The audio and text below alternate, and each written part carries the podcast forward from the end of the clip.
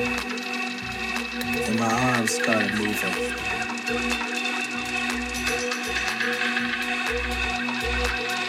And that big foot came back in. The head started moving.